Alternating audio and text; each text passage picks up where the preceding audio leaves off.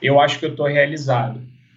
Eu acho que, que do primeiro capixaba de ferro eu já, eu já fiquei realizado. Quando a mãe do, do, do campeão, que é o Rodrigo Vilar, que foi campeão da primeira e segunda edição, ele nunca tinha feito um Ironman por condições financeiras, e ele entrou nessa barca, ele, ele fez a prova e ganhou. A mãe dele chorando depois, quando eu cheguei, horas depois, falou assim: ó, obrigado pelo que você proporcionou para o meu filho. Era o sonho dele fazer um Ironman e hoje ele é um Ironman. Ainda assim, Ironman não era nem café de ferro. E obrigado, você mudou a vida dele.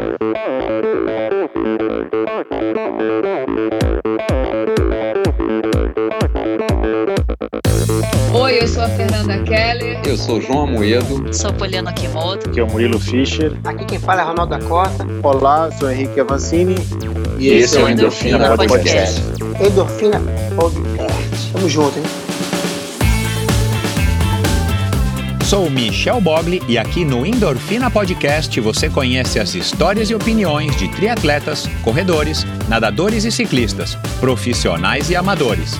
Descubra quem são e o que pensam os seres humanos que vivem o esporte e são movidos à endorfina.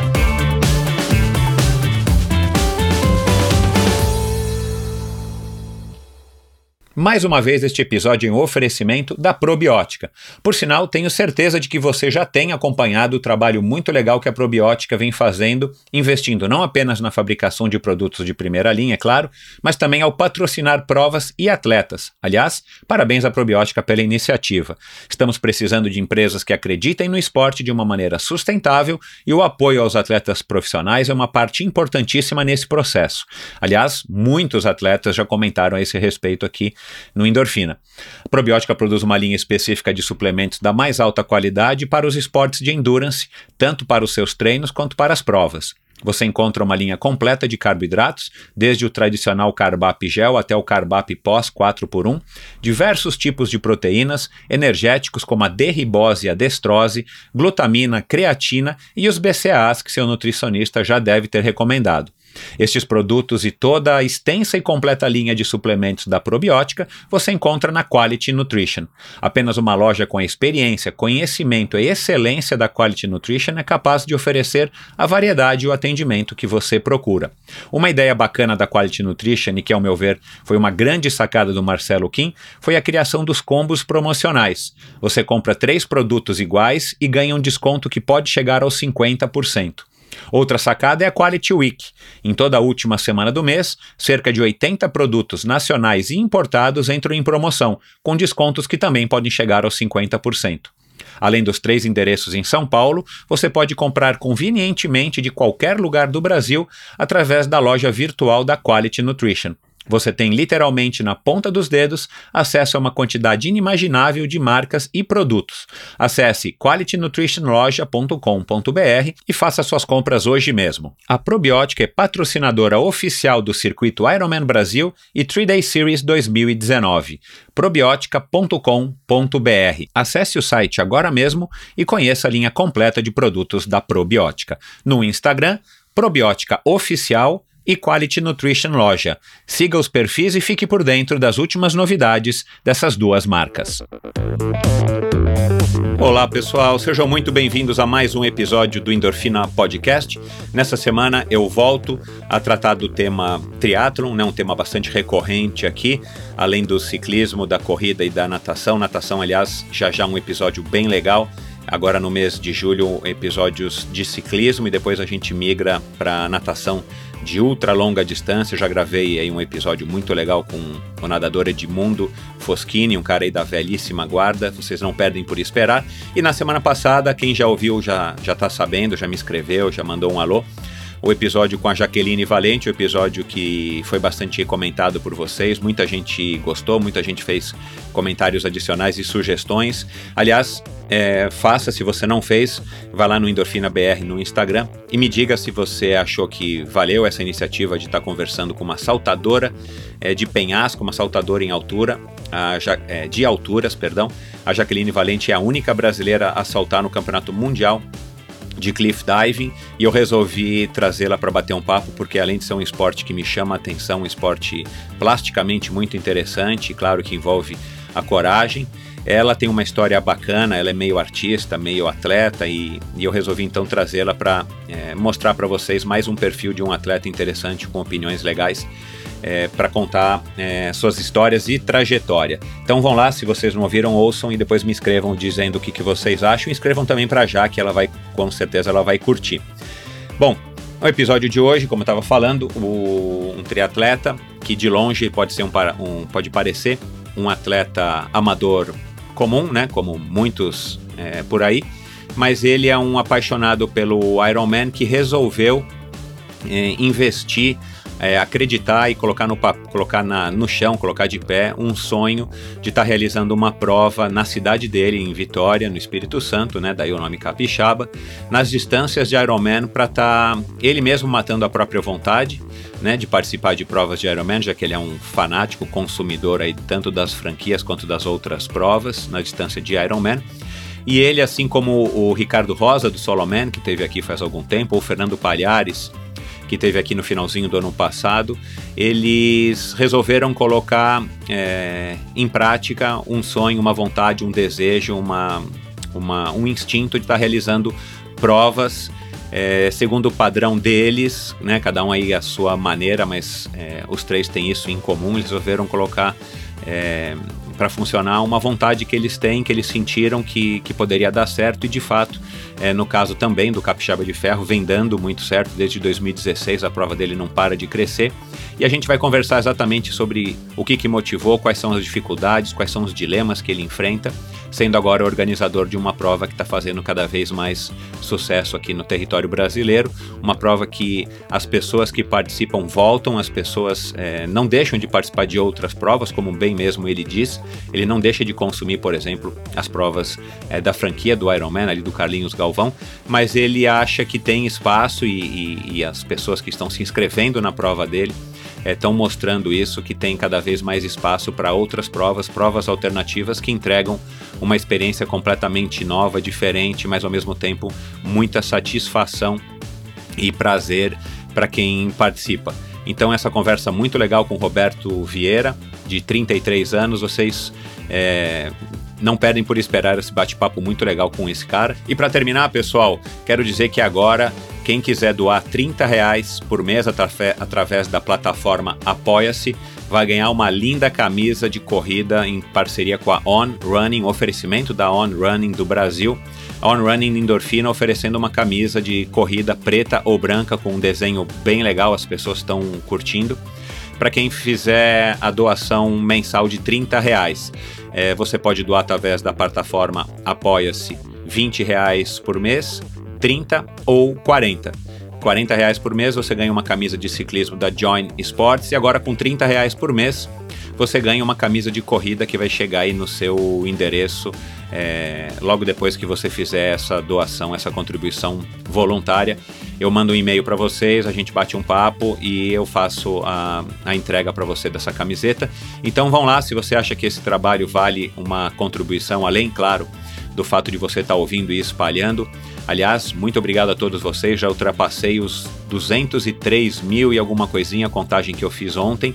203 mil downloads em dois anos e, e, e, dois meses, dois anos e um mês e pouco. Então eu tô, é, continuo crescendo, continuo, claro, cada vez mais satisfeito e contente. E isso é, reflete é, o apoio de vocês, o incentivo de vocês para que eu esteja continuando com esse projeto. Mas se você quer ir além, se você quer doar é, uma quantia para me ajudar a estar tá aumentando os horizontes aqui, expandindo os horizontes do endorfina. Estou preparando aí algumas novidades. Ainda não tô, é, ainda não tô é, estruturado para ir para o YouTube, mas esse é o caminho. Então eu estou aqui preparando já um, um, primeiro passo nesse sentido. Então aguardem novidades.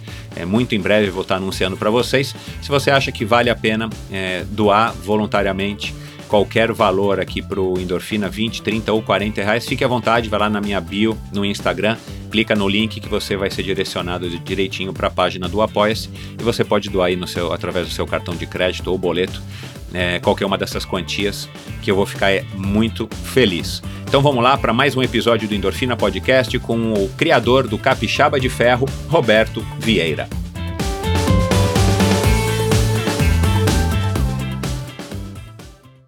Meu convidado de hoje é um viciado em provas longas de triatlon. Embora tenha começado apenas em 2014, mergulhou de cabeça e logo chegou a um ponto em que se viu diante de um dilema comum entre muitos triatletas: como conciliar família, trabalho e justificar o alto investimento no hobby. Foi aí que ele teve a feliz ideia de criar a própria prova, no quintal de casa e nas distâncias de Ironman, é claro. Nasci em 2016 o Capixaba de Ferro. O Roberto irá contar aqui hoje como tem sido a experiência de ser ao mesmo tempo organizador e atleta, pai e mecânico de bicicletas, marido e fanático por hambúrgueres. Recebo agora o Capixaba Roberto de Souza Vieira. Seja muito bem-vindo, Roberto. Olá, Michel. Prazer estar aqui com você. É, muita satisfação, eu que acompanho seu trabalho aí. É, Para mim, realmente é uma honra estar aqui poder falar um pouquinho é, de mim, do Capixaba de Ferro, principalmente, para essa galera aí adrenalizada de todo o Brasil. Legal. Me diz uma coisa, cara. É... Quantos dias por semana que você não come hambúrguer? Olha, rapaz, Michel, vou te falar. Quando eu estou muito perto de uma prova, eu como umas duas vezes por semana. Agora, quando eu tô longe, principalmente pós-prova, eu confesso que eu não conto. o, eu não sei se ele, é, se ele é fanático também, mas eu sei que ele curte demais porque ele posta toda hora. É o Adriano Bastos, não sei se você já viu, né? O Adriano já eu teve gosto, aqui, é o, claro. o mega vencedor da maratona de, de é, da, da Disney. Disney. e tal. E ele, ele, ele inclusive vai né, para a Kona, ele conseguiu se classificar agora depois de muita, muitos anos tentando aí, depois que ele voltou a competir triatlon. Mas ele é um cara que vira e mexe, ele posta, assim, mordendo e, e aquelas fotos daqueles mega hambúrgueres de, de três carnes e não sei quantos pães e tudo mais. É, eu adoro hambúrguer também, embora não, não seja acho que tão fanático, e já passei por uma fase que eu comia muito mais, mas um bom hambúrguer é, é legal. E é. eu não sei, mas eu imagino que aí também, em Vitória, é, seja moda, né? Como já foi a moda do, das paleterias aqui em São Paulo, já foi a moda da, das casas de bolo. A gente vive uma moda que talvez não seja tão moda das hamburguerias e hamburguerias gourmet, né? As pequenininhas e que Exatamente. vendem, que fazem um hambúrguer único, exclusivo e diferente com todos os tipos de receita. Aí também é assim? Aqui também, a moda pegou e eu dou graças a Deus, porque eu passei muitos anos, foram muitos anos, a gente senta numa mesa de restaurante, todo mundo pede lá uma massa, uma carne, e eu olho, tem um bom hambúrguer. E aí todo mundo virava para mim, pô, você vai comer hambúrguer, isso não é comida, comida de criança. É, é isso e mesmo. agora não, agora abriram as hamburguerias, agora virou comida, graças a Deus. Agora ninguém mais me perturba, entendeu? Eu posso comer tranquilo. É, eu arrisco dizer que isso acho que foi um estigma do McDonald's, né, cara, que popularizou o hambúrguer no mundo, porque essa história de ouvir que hambúrguer é comida de criança, realmente, cara, eu já ouvi isso, já faz muitos anos, mas já ouvi isso. Ah, mas a gente segue. É a combinação perfeita de carboidrato e proteína, entendeu? mas o hambúrguer é bom. O hambúrguer claro, é bom. claro. Um blend claro. de carne legal ali, entendeu? Aham. Aí vai embora. Meu, meu organismo já, já se habituou, é a minha comida padrão, ele nem sente nada. É previsto. Você também cozinha, faz é, hambúrgueres ou você parou na história da mecânica de bicicletas que a gente vai falar mais pro final? Ó, eu acho que o dom de culinária da minha família ficou com meu irmão. Eu tenho um irmão que ele participou do Masterchef e hoje ele é um chefe de cozinha lá na China, em Ai. Xangai. Uau, que história legal, cara. Ele que ficou bacana. em quarto colocado no, no Masterchef Brasil. Então, esse lado aí gastronômico ficou todo com ele. Deixa o esporte comigo. E como é que pintou, cara, essa história dele ir pra China, pra Xangai? Ele, ele era gerente de marketing da Coca-Cola Brasil, né? Entrou como trainee e foi apresentar um projeto na China e lá ficou. E aí trabalhou na Coca-Cola há muitos anos e trabalhou depois nas, é, como com marketing em umas empresas de, de marketing, essas multinacionais mundo aí afora. Já está lá há seis anos. E aí sempre gostou de cozinhar. O Masterchef é um programa legal, onde você não pode ter trabalhado em cozinha, é bem amador. Aham. E aí despertou essa paixão nele, acredito que bem similar com essa paixão minha de criar uma prova. Foi uma coisa ali por amor. E aí hoje ele é um chefe de cozinha. Uau, que bacana, cara. Você já foi visitá-lo lá? Mas um monte de vezes. Que bacana, Um de cara. Eu tenho curiosidade de conhecer a China. É fantástico. Não tem hambúrguer, mas é legal. Olha lá. Bizarro as, as diferenças culturais, né, cara? E hoje, através da internet, a gente consegue é, ter elas muito mais evidentes, né? Então, é, não existe hambúrguer lá para o sujeito comer. Ah, muito ruim, muito ruim. Eles estão eles anos luz atrás da gente. A gente tem mais mas, mas tem, mas tem né? McDonald's, né? Tem os fast foods Tem, mas, lá. tem, mas ficam vazio. Eles gostam muito do noodles. Ah, eles, são, tá. eles são apaixonados pela cultura e comida deles. Entendi. Tá bom. Bom, é, cara, fala um pouquinho aí desse teu passado futebolístico, né? Você chegou até a jogar aí pelo, pela categoria de base do, do Corinthians. E, e como é que começou o teu contato com o esporte, vamos dizer, de resistência, né? Através das corridas. Conta um pouquinho pra gente. É, foi muito legal. Eu nasci jogando futebol, é, como acho que a maioria das crianças aqui no Brasil, né? E foi muito legal. Eu fui, eu tinha, eu era assim talentoso, jogava, jogava bem. Minha mãe e meu pai sempre me incentivaram, levando para jogos e tal. E aí eu despontei, era, era, um, era um, jogava ali de meio atacante. E aí joguei na, nos times locais, joguei na seleção do estado. E aí quando eu tinha uns 13, 13 para 14 anos, eu fui fazer um teste no Corinthians e passei. E fui para lá, no, na época não existia o Itaquera, mas era lá onde era o CT, né? Era lá perto, eu não conhecia bem São Paulo, confesso que não conheço ainda tão bem. E aí, quando a gente ia assinar o contrato, fiquei duas semanas treinando lá, minha mãe, ah, muito legal, muito bonito, onde é que meu filho vai estudar? É, claro. E aí, você imagina 20 anos atrás, é, hoje a realidade é, é, bem complicada, 20 anos atrás era pior ainda, então eles, ó, oh, minha senhora, aqui a prioridade é futebol, tem uma escolinha aqui do clube que a gente vai, ele vai fazer, e minha mãe, negativo. Desculpe, ele joga futebol, mas eu vou dar educação para meu filho e me trouxe de volta. E assim foi com outro clube também, na, em Minas, no Cruzeiro. E aí eu voltei e desisti, não desisti, né? Mas eu vi que, na verdade, quando eu vivenciei, vivenciei o futebol um tempo, ele realmente no Brasil é para quem não tem nada a perder. É isso, é. Literalmente, e mesmo assim poucos conseguem. E eu não, não, não fico chateado com minha mãe, ela fez o papel de mãe que eu também faria hoje vendo o filho Ah, meu é. nas instalações Isso, de clubes. isso que eu ia, é isso que eu ia perguntar. Foi, ela fez, ela fez o papel dela bravamente e não tem problema nenhum. Com certeza ia ser um caminho muito difícil para conseguir vingar no futebol.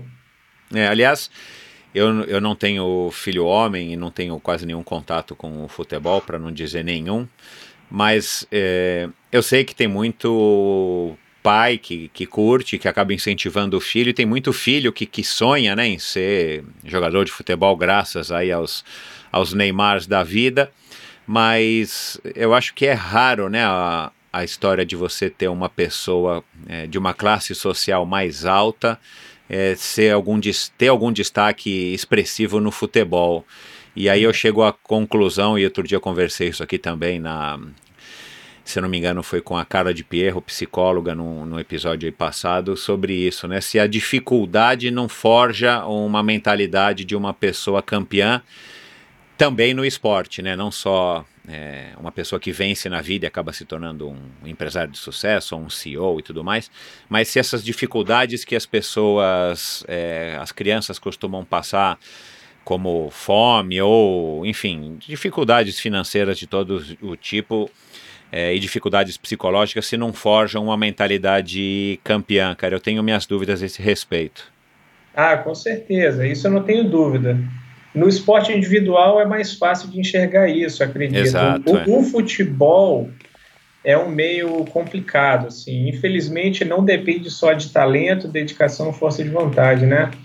Então a gente vê hoje o, o, exatamente o que você falou. É difícil ver uma pessoa que tem uma vida, uma condição financeira legal despontar, é, porque ele não está disposto a, a passar por, por aquilo tudo, né?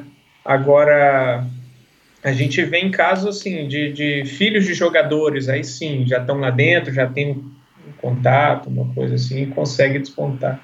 Mas é um passado bom que eu gosto, saudoso. É, confesso que depois que eu fiz o Ironman, acho que eu nunca mais joguei futebol. acho que são duas modalidades que não Mas conversam. Vivi, é, porque eu, é porque eu vivi bem. Não, depois que eu, que eu fiz o Ironman, eu fui jogar mito, fui jogar futebol uma vez e torci o tornozelo. Aí um outro amigo meu, é, também Ironman, falou: rapaz, você tá maluco? Vou jogar futebol? Isso é esporte radical, cara. Esporte tá maluco. Eu, é, mas não sinto falta, bem legal. Eu gosto de ver de vez em quando Confesso também que eu, como um vascaíno bem do safado, só daquele que só torce quando o time está bem, então tem tempo que eu não torço. então, mas a gente gosta de assistir, gosta de acompanhar de vez em quando. Então, aí você acabou indo servir o exército. Aí como é que ficou essa história? Eu também queria que você estudasse, mas você acabou servindo o exército. Não foi voluntário? É. Você foi pego na peneira? Foi, não, completamente voluntário. O que aconteceu? O meu irmão serviu dois, três anos antes de mim. Ele é mais velho que eu. Quando eu me alistei, eu já estava na faculdade e, sem, e fui levado para uma peneira que era para o CPUR. Sim. Aqui no meu estado, o NPUR, que é um núcleo, é menor. Uhum. Eram 20 alunos. E aí eu fui indo, indo, indo. Quando eu vi, eu estava lá dentro. E aí o, o, o capitão, lá na época, perguntou, oh, você estuda em escola tal, você mora em tal lugar, você tem uma condição financeira boa, o que você está fazendo aqui? Assim, né? Uhum. Eu falei, ó, oh, capitão, eu, eu, sou brasileiro e eu vim me alistar e se precisar de mim eu vou servir e é isso. Ele falou, ó, gostei de você e você está dentro. E foi assim, eu sempre gostei de, de aventura, de esporte, de mato, meu pai gostava de caçar, de mergulhar, pescar, enfim, eu gostava dessas coisas assim, né? E aí eu me encontrei, assim, eu, eu, eu acho que eu virei virei gente no exército, assim, encontrei um propósito para levantar cedo. Na verdade, quando tem uma pessoa estranha falando para você o que você é, tem que fazer, você toma um tapa de realidade, assim, da vida, entendeu? Da, da sua cama quente, de uma comida na mesa, você dá mais valor às coisas simples da vida. E eu servi cinco anos e meio entendeu? Eu, eu gostei Caramba. muito do exército. Foi, eu saí de lá segundo tenente na um mês para ser para ser para virar primeiro tenente. Mas aí eu era temporário, ia acabar e aí eu fui embora. Eu, eu pedi para ir embora antes do meu tempo. E você já tinha alguma outra coisa em vista? Na, pois é, como eu era oficial temporário, é, eu via muitos oficiais lá marcando passo. A gente fala marcar passo é ficar no mesmo lugar, porque a gente é novo e tem um salário legal, mas eu sempre enxerguei aquilo como o um melhor primeiro emprego do mundo. Entendi. Eu tinha que sair, porque eu via amigos meus cursando direito, estagiando em escritório, e a gente estava ali no exército, uma coisa que agrega, agrega muito na, nos atributos pessoais, como responsabilidade, cumprimento de horário e tal, mas não tecnicamente no que eu fosse fazer aqui fora. Exato. Então, eu, eu, eu acreditei que eu já tinha aprendido o que eu tinha que aprender e pedi, e pedi baixa. Eu pedi baixa, duas semanas depois eu estava empregado numa, na, numa empresa de tabaco, na Souza Cruz, na área de segurança, assim. Então, foi perfeito, foi, foi, o destino foi maravilhoso comigo nesse quesito. Agora, você foi para a área de segurança por conta da foi. experiência do Exército, porque você é formado em administração, né, ou em economia, o que, que você é formado? Eu sou formado no, curso técnico, ah. técnico, de segurança privada. Então, eu tentei unir. Entendi. Como eu gostei, eu falei, gente, já que eu não estou conseguindo é, fazer uma, um estágio na minha área, a minha área vai ser segurança. Então eu fiz um curso de daquele de dois anos e meio, não sei se existe mais de segurança privada, já galgando o um emprego nas empresas de segurança. Entendi. Então foi perfeito, eu consegui, e aí eu entrei na Souza Cruz e fiz uma pós-graduação na, na FASP, na Faculdade de Administração de São Paulo na mesma área. Ah, foi aí que eu confundi. É, você falou de administração, foi. entendi. Ah, que legal, cara. Então foi um. Então, assim, é uma área nova, né? Que era basicamente dominada por militares. Isso, é. é da Polícia Militar, Civil, da Reserva, os coronéis. Então, é uma área onde as empresas estavam querendo sangue novo para vestir a camisa da empresa com conhecimento técnico de segurança. Então, assim, o mundo vai girando, as coisas vão se inovando, né? E aí foi no exército que você começou a correr, até então você não tinha tido experiência com a corrida. Foi no exército, aprendi, e não tem jeito. Eu, eu era de tropa de infantaria, ali todo dia de manhã, a primeira atividade do dia era educação física, e aí a gente corria. Não tem jeito. Aí eu aprendi a gostar por bem ou por mal e me apaixonei. é, quer você queira, quer você não queira, você vai ter que correr, né? É, e lá o bom que era assim, lá não existe tênis, era, era o tênis que eles dão, aqueles que chute. Isso. Hoje já até mudou, mas era o que chute ou era o coturno, e não existia Garmin, não existia relógio, não existia nada. Ele falava assim: você vai correr até tal ponto e voltar. E se ficar para trás, vai ficar depois expediente para correr mais em volta do campo, para não ficar para trás na próxima corrida. Uau. Então, aprendi a, correr. Ainda bem que eu gostei, senão ia ser um martírio. E, e você chegou a, a, praticar corrida, a treinar corrida e a competir corrida é, fora do, da aula de educação física do Exército? Não, não é assim.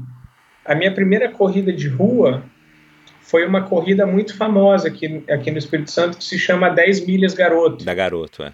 Que são 16 quilômetros que atravessa de Vitória para Vila Velha pela Terceira Ponte, que é um símbolo aqui, uma, um, um cartão postal nosso. E aí o capitão lá do pelotão, na época eu ainda era aluno do NPOR, ele falou, ó, o batalhão está fazendo um pelotão para poder participar da corrida, algum voluntário? E aí ninguém quis, eu ali levantei a mão, ele, é você mesmo, vem. E aí ele ainda me deu aqueles mosquetão da Primeira Guerra com o símbolo do batalhão. Eu corri de calça camuflada, de coturno, sem camisa, segurando ainda o mosquetão 16 quilômetros. Uau! Então, foi maravilhoso. Legal. E, e como é que você ficou, é, como é que você tomou conhecimento do triatlon? O triatlon foi um amigo meu, foi o Luiz Paulo. É um amigo meu, corri a maratona do Rio até com ele agora. Quando eu morei no Rio é, muito tempo, e quando eu já fazia corrida de rua, eu estava correndo maratona, né? Até maratona, já, já tinha criado esse gosto por distâncias mais longas. E quando eu vim para o Espírito Santo, ele falou: Ó, tem uma assessoria aqui muito legal, é, eu vou te apresentar eles. E aí, quando eu cheguei na assessoria, esse professor meu, que era o Richard Soares, ele era maluco. Ele virou para mim e falou assim: no primeiro dia, oi, tudo bom? Eu sou Roberto, amigo do Luiz Paulo. Ele, ó, eu quero fazer maratona, queria baixar meu tempo. Ele, ó, isso aqui é uma assessoria de triatlon, você tem perfil de triatlon. Se você quiser treinar comigo, é triatlon. Não vou te treinar corrida, não. Eu, quê? que cara que cara Zé Mané, né? É. Eu, fui, eu, fui, embora chateado. Eu fui para casa, assim, conversei com minha esposa. Ali aí, como é que é a assessoria? Eu falei, ó, horrível, não gostei, o cara foi grosso comigo e tal.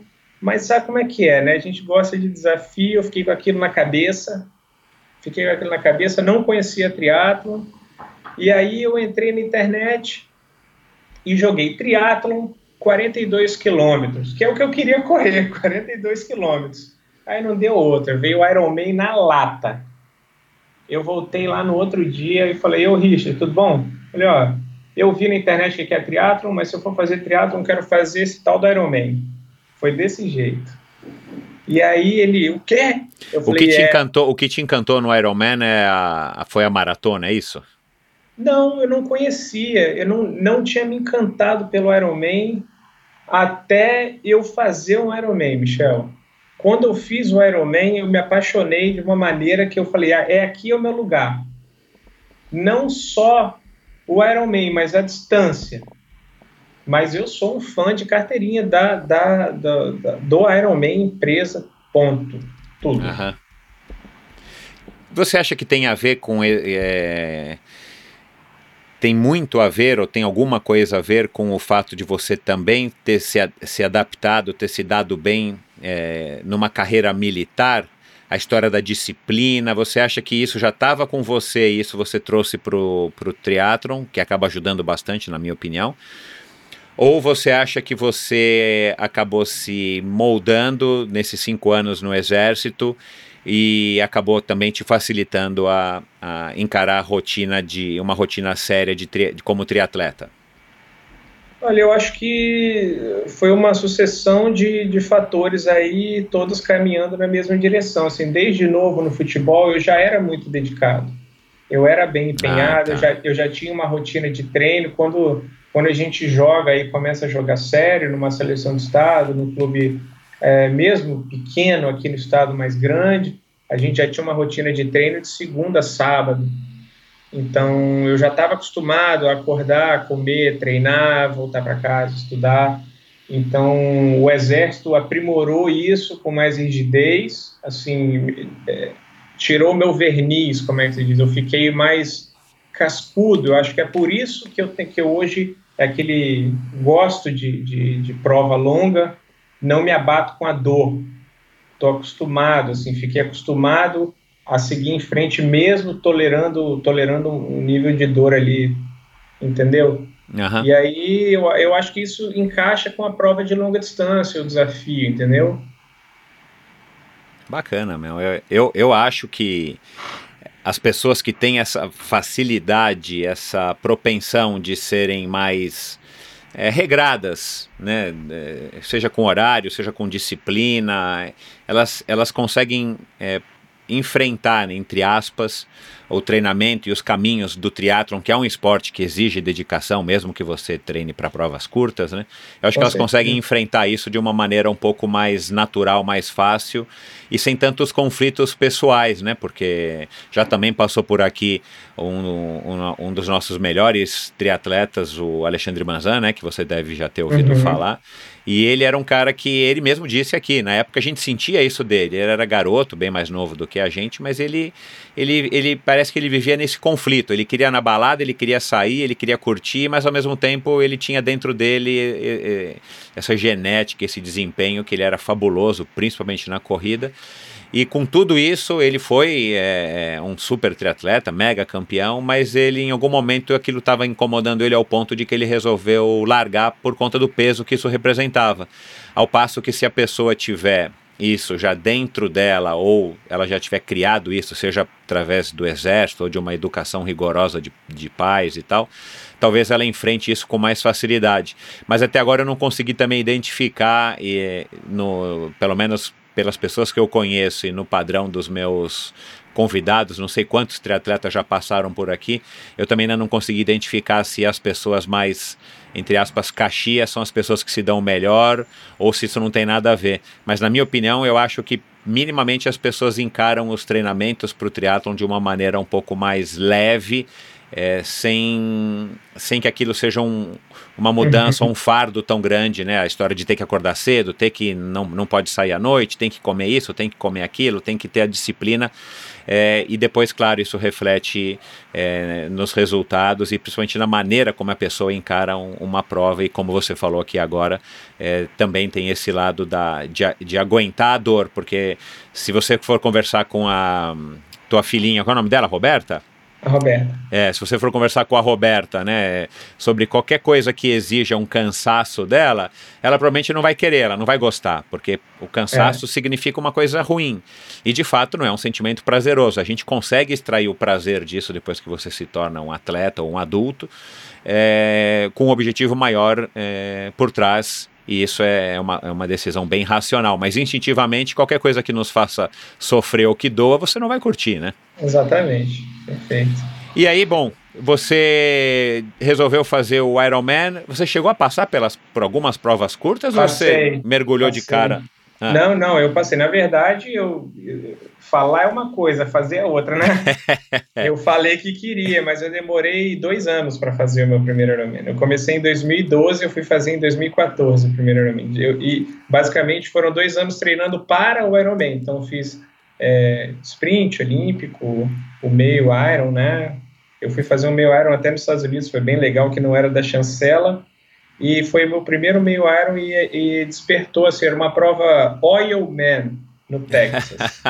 Já ouviu falar? Não, não. 23 edição, mil atletas, uma que legal. maravilhosa dentro de um resort.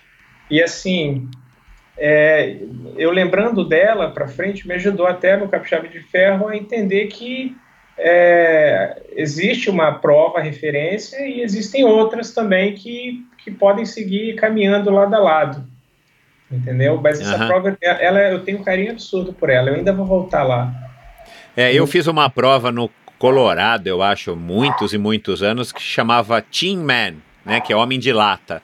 Aham. Mas é, eu dou risada porque, e a gente também pode conversar um pouco disso, né? O, o- a gente já passou por aqui, né? Faz pouco tempo, o Ricardo do Solo Man, o É. Fernando do Fodax Man, aí você veio com uma coisa um pouco mais original, que é o Capixaba de Ferro, mas aí você É tá falando, isso. fazendo referência ao Iron. Eu faço, Iron mas Man. Isso, isso foi até legal você falar. Eu converso até com meus amigos, assim. Não é uma crítica às outras provas, não me entendam mal. Eu sou apaixonado pelo Iron Man. Man. Tem a tatuagem deles na perna e tudo. Mas eu acho, tipo assim, eu sempre gostei de ter uma boa referência, que são eles, mas ter a minha identidade. Assim, eu acho legal é, as provas com final man, mas eu Entendi. acho super bacana. Eu, eu quis fugir um pouco dessa, assim, eu quis criar a nossa cara, assim, um Aham. pouco mais, entendeu? Aham, aham. Não, é, faz, enfim, faz sentido e ao mesmo tempo, para quem curte e, e quem tá tão familiarizado com a história do Iron Man, né, que hoje é uma marca, sei lá, que vale milhares Fica e até milhares. mais fácil até Exato, de é, é. criar uma associação. Exato, é. E também você tem que pensar num aspecto do, do, do marketing do negócio, né? Se você Não, criar uma adoro. prova é, Eu fiz, XPTO, talvez a pessoa demore para entender que é uma prova com as Não. distâncias de um Ironman, né? O, o Capixaba de Ferro, eu fiquei aqui uns dois anos explicando para as pessoas que não tinha nada a ver com, com a com ArcelorMittal, com a Vale, que são as mineradoras aqui enormes. É verdade, cara. É, para você ainda tem outro Então, contexto. capixaba de ferro, isso é o quê? Vocês produzem chapa de aço, bobina? É. Não, é triatlon. Aí eu fiquei um tempo, capixaba de ferro, triatlon, triatlon. Aí hoje, graças a Deus, a grande maioria vem o nosso público, enfim, todo mundo já conhece. Não, é verdade que, enfim, como vocês estão já num contexto aí, fica mais, ficou mais complicado, né? Eu nunca tinha imaginado isso. Mas enfim, e aí, cara, você estreou no teu. Aí como é que foi tua- essa tua carreira até você ingressar no Ironman? Você foi curtindo de fato e você foi alimentando cada vez mais aquele sonho? Ou foi uma coisa que teve altos e baixos e de repente você foi pensando, puxa, acho que talvez o Ironman não seja pra mim? Não, eu, eu assim, eu acho que eu acho que eu tenho o perfil do, do assim, eu não, diferente dos seus entrevistados, eu acho que eu represento uma grande parcela dos triatletas que, que são aquele afegão médio. É o, é o cara que ele não é bom, mas ele não é ruim, mas a gente faz porque a gente gosta. E eu me apaixonei pelo Ironman, eu me apaixonei pela distância do Ironman. Então eu achei uma prova super desafiadora.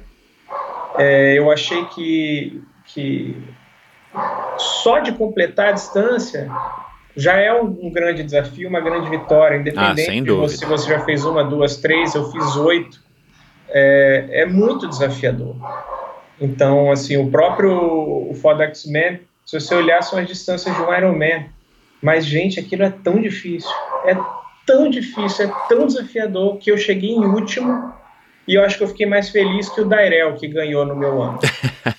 Porque foi muito desafiador. É, porque é, A gente- é a história do desafio pessoal, né? Acho que esse é o que Exatamente. A move. gente, a gente nunca, nem sempre está na, na melhor condição física. É, eu mesmo tenho duas filhas, né, uma de quatro, uma de nove meses. Estou longe de poder treinar o quanto eu gostaria de treinar, mas estando apto é, numa, é, no ponto de vista médico, né, a gente não pode ser irresponsável.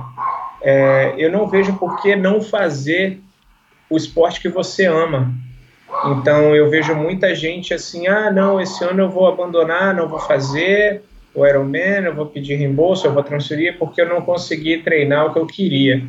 Então ele acaba se privando e deixando de fazer o que ele ama, às vezes por, por besteira, por vaidade. Então, se eu puder fazer, eu faço, independente da distância. E cada chegada é uma vitória, assim, nossa, mesmo não conseguindo fazer treinar tanto, eu tô aqui mais uma vez, graças a Deus, e, e me emociono e tudo de novo, eu adoro. E ao cruzar a linha de chegada do seu primeiro triatlon, que eu tô supondo aqui que foi Floripa, né, 2014, Uhum. Você, você é, correspondeu à tua expectativa, a sensação? É, era o que você imaginava passar por um Ironman? É, era o que você sonhou desde o primeiro dia que você conheceu a prova e nesses dois anos que você treinou para ela? Ah, ela foi muito mais. É muito uma mais? Coisa, Legal. Muito mais. Assim, é, como eu treinei muito sozinho, assim, o processo foi foi muito doído. Aquela história foi foi igualzinho no manual. Ah, o treino é duro, a prova é fácil. É, quando você cruzar o ponto de chegada, você não vai acreditar. Foi exatamente igual no, no, manual, assim, do jeito que tem que ser, acredito. Chorei pra caramba. Fui para Florianópolis se as pessoas que vão fazer um Ironman, o primeiro, o segundo, o terceiro, puderem, eu recomendo, leva a família, cachorro, gato, papagaio, leva todo mundo, porque é fantástico você estar perto das pessoas que você ama fazendo aquilo que você gosta. Foi fantástico. Meu primeiro Ironman foi assim, uma coisa, acho que não, não tem. Não, se você ver uma foto minha da chegada, eu tava chorando tanto que você vai falar assim: é, foi, foi realmente emocionante.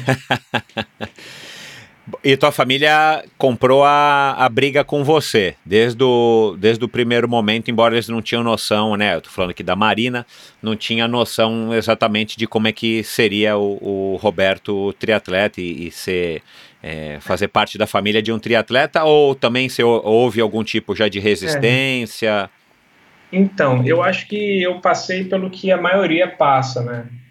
É, no começo, o primeiro ano, eu brinco com meus amigos que o primeiro era o meu mais fácil, porque a família abraça o projeto, entendeu? É, a sua esposa, sua mãe, eles, eles aceitam a sua ausência porque você está treinando, porque você está cansado, eles te apoiam, eles torcem, perguntam como foi o treino, é, impacta a família inteira você fazer um Ironman. Então, no segundo, terceiro, quarto ano, eles já estão assim, putz, o que, que a gente tem a ver com isso? Você continua nessa, é aniversário da minha amiga, é, é. casamento do, do, meu primo, e não tem como você realmente é, botar como prioridade uma coisa que é um esporte amador. Então, acho que todo mundo vive essa realidade, essa resistência, e graças a Deus eu consegui encontrar um meio termo, abrir mão de, de, da minha performance, que nunca foi lá essas coisas, mas enfim, a gente abre mão realmente de um treinamento ali para priorizar o que é prioridade, que é a família, que é o trabalho. Sem o trabalho eu não consigo nem treinar, não, consigo ter uma assessoria, não consigo ter equipamento, academia. E aí a gente faz o dia ter ali umas 48 horas para conseguir fazer de tudo um pouco, né? E a Marina, e a Marina é... em que ponto que, que você se viu aí nesse, nesse dilema que eu brinquei aqui no começo, né? Mas eu imagino que tenha sido mais ou menos isso, tipo assim, puxa, cara, tá, você tá muito ausente, ou você tá sempre muito cansado, ou isso é. tá custando muito caro a, a Roberta já está com três anos, com dois anos e você não sei o quê. E, e, houve um momento assim que foi um, um, divisor de águas que acabou levando você a criar a, a, o, o, capixaba de ferro? Ou foi uma coisa que foi que você foi sentindo a pressão aumentar, vamos dizer assim? É, a pressão foi aumentando.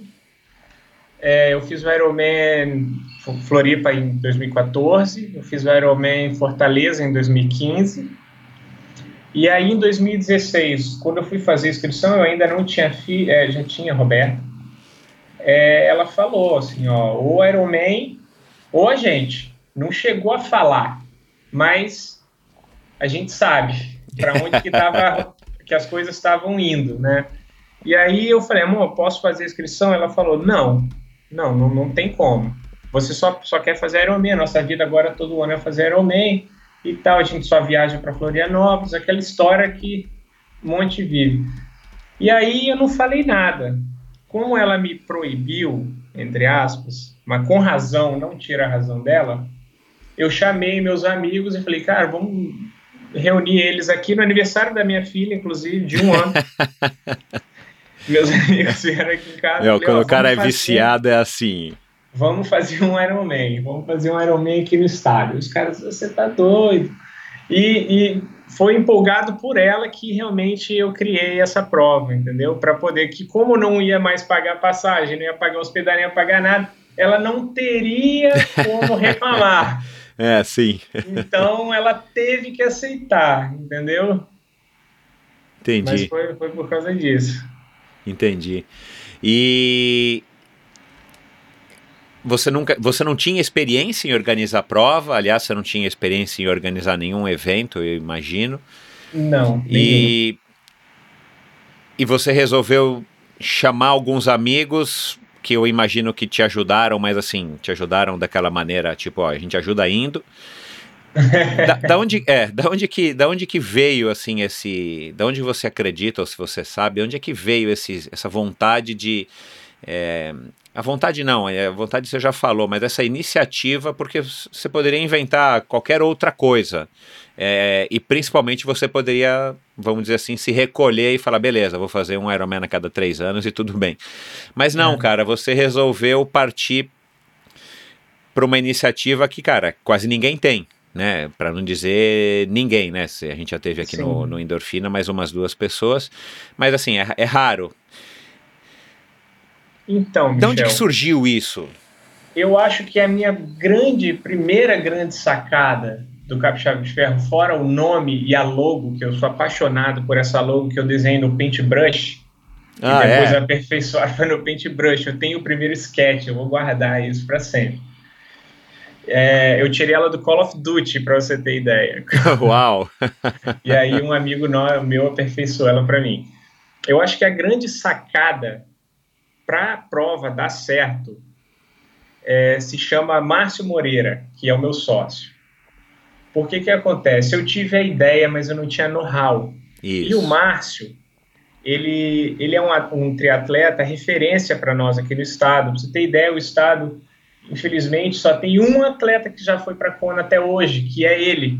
Então ele já ele é um atleta assim, não só como atleta, ele, ele foi presidente da Federação Capixaba. Então ele para nós era referência como como federação e como atleta. Então eu liguei para ele e falei: "Márcio, eu estou criando um grupo no WhatsApp do, da prova Capixaba de Ferro. E a ideia era chamar 30 Ironmans para fazer o Capixaba de Ferro porque era a verdade que a gente não queria que ninguém abandonasse e quem entrasse na barca soubesse a roubada que estava se metendo, mais ou menos isso. Sei. Então eu falei com ele, ó, vamos cobrar aqui 200 reais de cada pessoa para poder comprar uma camisa, uma medalha e água, e cada um, a família apoia, amigo apoia com carro, é, a gente não tinha autorização de ninguém, mas eram só 30 atletas e falou: ó, se bater a prefeitura, a gente botou uma tenda na praia, falou: se tiver uma prefeitura, alguma coisa, cada um corre para um lado. Porque era um treino. Era é um isso, treino. é, é. Era é. um treino. E aí eu falei, cara, mas você tem que ser o primeiro a pagar. Aí ele, eu, mas por que, Roberto? Não sei o que, ele me chama de bigode, meu apelido é bigode. Mas por quê? Eu falei, cara, porque tem que ser você. Você é referência como atleta, como federação. Se você pagar, todo mundo paga aí não tem outra. Criei o grupo, não deu 10 minutos, ele depositou na minha conta. Eu abri uma poupança para o pessoal depositar, não deu outra. Ele pagou, no mesmo dia todo mundo pagou, os 30. E aí o negócio foi, andou. Ele organiza evento há mais de 10 anos de corrida de rua. Então. Ele, ele vive disso, ele tem uma empresa e vive, vive disso. Ele tá. vive disso. Então, o que aconteceu? Ele ajudou a gente a ir organizando. No primeiro ano, o segundo ano ainda era um treino. Ele, apaixonado por triatlo, foi, foi da seleção brasileira, ele realmente era um excelente triatleta, morou em Brasília há muito tempo. Ele, é da, ele acho que ele é da sua época, ou bem você conhece ele, se vê pessoalmente. Uhum. Então, a gente não, não foi assim, Márcio, me ajuda, ou ele me ajuda. Quando a gente viu, a gente já estava junto. Foi uma coisa muito natural, foi uma coisa muito legal que aconteceu assim. Então, é, eu entrei com a ideia, ele entrou com, com a operação e foi dando certo. E a energia é, é, é muito parecida, a vontade é muito parecida. O amor pelo, pelo esporte, mesmo eu tendo muito menos tempo de triatlon que ele, mas a gente não mede paixão, né? Isso. Então, é. então assim, tudo bateu. e, e deu certo. E ele, e ele passou a organizar outras provas de, de triatlon ou ele, ele continua só no capixaba? Não, ele faz muita corrida de rua, ele ajuda a organizar o nosso capixabinho, o estadual aqui, de sprint, que são quatro etapas. Aham. E basicamente acho que a maior prova hoje é, é o capixaba de ferro, né? Tá muito grande. É uma Legal. prova muito trabalhosa, né? Comparando com corrida de rua. Né? Claro, é.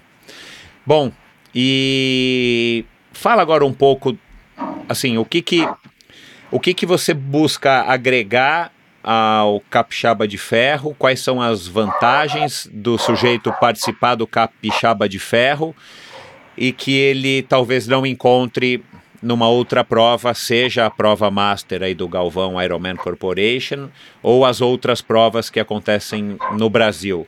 O que, que, o que, que faz o Capixaba de Ferro ter, ter tido esse sucesso, que eu acho que foi um sucesso, está sendo, né? Porque você está vivendo ele agora É. ainda, né? E talvez daqui a 3, 4, 5 anos a gente vai poder garantir de que ele, ele teve uma vida longa e tomara que tenha. Mas o que, que você acha que, que fez ele se tornar esse sucesso? O que, que, ele, o que, que ele tem que as pessoas estão sendo atraídas para participar? Porque também é aquela história, né, Roberto?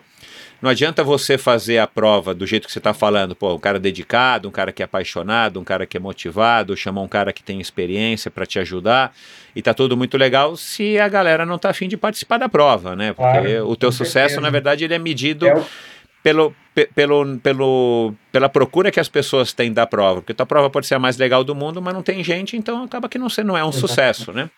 Por mais que, que a gente faça por amor, hoje, quando a gente abre uma inscrição e cobra um valor, é, a gente, o atleta vira cliente, né? Aham, E aí não tem jeito, é um negócio. Agora, não é porque é um negócio que não pode ser bom para todo mundo. exato. Então, assim, é uma prova leve, Michel. É uma prova muito leve. Como a gente não paga franquia para ninguém, a prova é nossa, é, é uma prova que a gente consegue reduzir o custo. É, o atleta não pode vir para cá esperando um Ironman. Não é um Ironman. Ele não vai chegar no bike check-in, ter um, um staff levando ele, uma coisa. A gente sabe, quem faz Ironman sabe como é bom um Ironman. Pode ter um valor assim, um pouquinho maior, mas é muito bom. É, Então, É, o, o Galvão e, as, e os outros franqueados, via de regra, entregam, né? É, né? Não é à toa que entrega. não é à toa que é uma, enfim, uma franquia de sucesso no mundo, né? É, e eu agora, como organizador de evento, eu confesso que os últimos dois Ironmans que eu fiz aqui no Brasil, eu fui com um senso crítico absurdo. Essa última prova, então, de 2019, eu fui assim, olhando, ah, procurando agulha no palheiro. Assim, eu, eu, mito, é, não é essa a expressão. Eu fui muito crítico. E a prova é impecável, Michel. É impecável.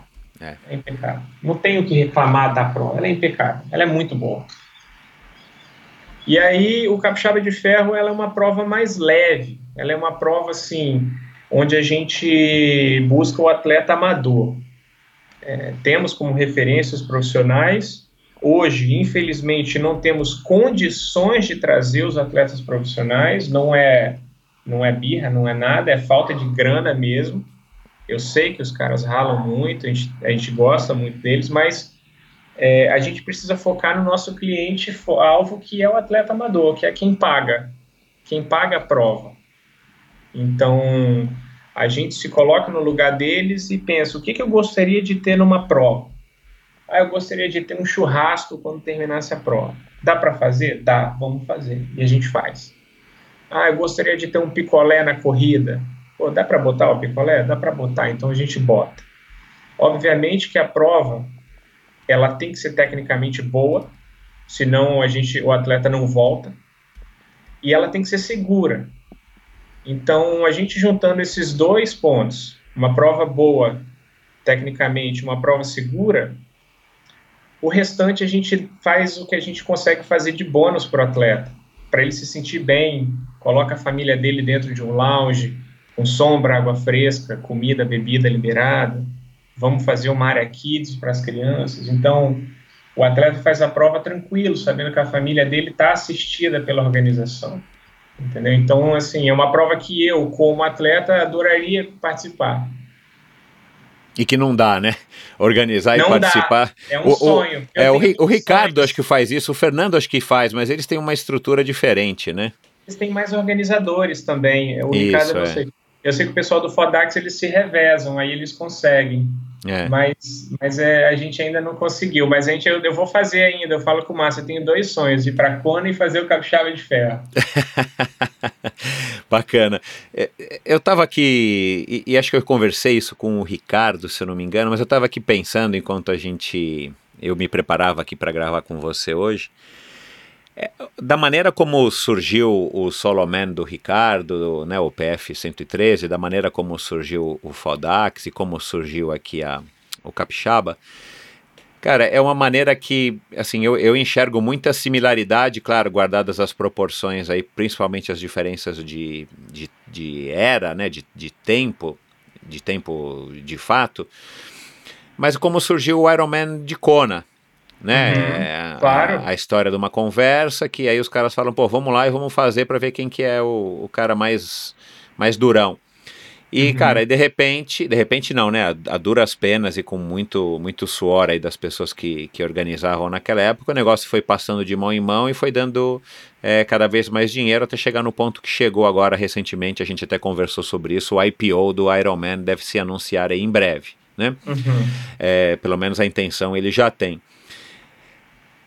O- e eu perguntei isso pro Ricardo, se eu não me engano. O que que você vislumbra pro, pro Capixaba de Ferro, em termos de, de futuro, vai a médio, médio prazo, para que o Capixaba de Ferro não, não caia nessa armadilha, vamos dizer assim, entre aspas, de estar se tornando uma prova para 2 mil participantes, com os problemas que umas pro, uma prova de 2 mil participantes tem. Né? Enfim, toda a parte estrutural, parte de segurança fundamental que você falou que você preza, mas aí tem a história de que tem é, o zoom zoom zoom na internet de que dá, liber, é, é, o vácuo, enfim, predominou no pelotão X, de que a prova é assim, que a prova é assado, porque claro que, é, infelizmente, acho que isso é da natureza do ser humano, é, meter o pau. Infelizmente, é hoje com as redes sociais está muito mais fácil, né? Mas você está crescendo, eu tenho certeza que você está adorando ah, esse teu novo trabalho, né? Aliás, você está vivendo disso agora ou não? Ainda não, mas pretendo. É. Então, e para viver disso, você vai ter que, enfim, você vai ter que ganhar dinheiro e para ganhar dinheiro, eventualmente, você vai ter que crescer. Né? Eu não sei se isso é uma lógica para você, mas eu entendo que, e já organizei muita corrida de rua, para você é, conseguir ter o retorno que o patrocinador espera e o retorno financeiro que você precisa para bancar a sua estrutura, você precisa vender inscrição. E aí, Uhum. claro que, né, aí cada um vai buscar o seu, o seu caminho, o, o seu equilíbrio. Mas o, o que que vai, eh, o que que faz você, eh, o que que fará, né, se você né? crescer, você não, não se tornar uma prova grande com todos os, os benefícios também, mas também com todos os, Problemas. os ônus é, de ser uma prova como é o, o Ironman, não do Galvão, mas enfim, o Ironman como um todo, né? Agora estão com essa discussão de que vai fazer provas em, em largadas em ondas, aí já tem gente achando É. que é para, na verdade, por, pra, por mais gente, né? Não é só para se livrar do vácuo, Não mas é, é. para poder fazer caber 3 mil, 4 mil pessoas em Kona, enfim. É, você entendeu minha pergunta? Me, me conta um pouco assim, o que, que você já deve ter imaginado em todas as noites que você foi dormir pensando na tua prova ou no futuro da tua prova, para que um dia ela não sucumba e se torne uma prova, vamos dizer assim, entre aspas, mainstream. É, os problemas de prova grande a gente não tem ainda, mas a gente já tem problemas de prova pequena. Não é. Gente, eu acho que não consigo nem imaginar o tamanho dos problemas que eles têm lá. Mas lidar com o ser humano é uma arte, Michel. É muito difícil. É Verdade. complicado. Então, tipo, se nem Jesus Cristo agradou todo mundo, entendeu? É, é bem complicado. A gente, a nossa intenção sempre é a melhor e ainda tem sido. É, a gente não tem medo de crescer, é, contanto, assim, o céu é o limite, contanto que a gente suba bem devagar as escadas para chegar lá. Cada passo tem que estar bem sólido, bem, bem concreto, para que não desmorone no meio do caminho. Eu acho que se a gente tiver pressa para crescer, a gente vai deixar algum buraco aí no meio do caminho e pode acabar matando a prova.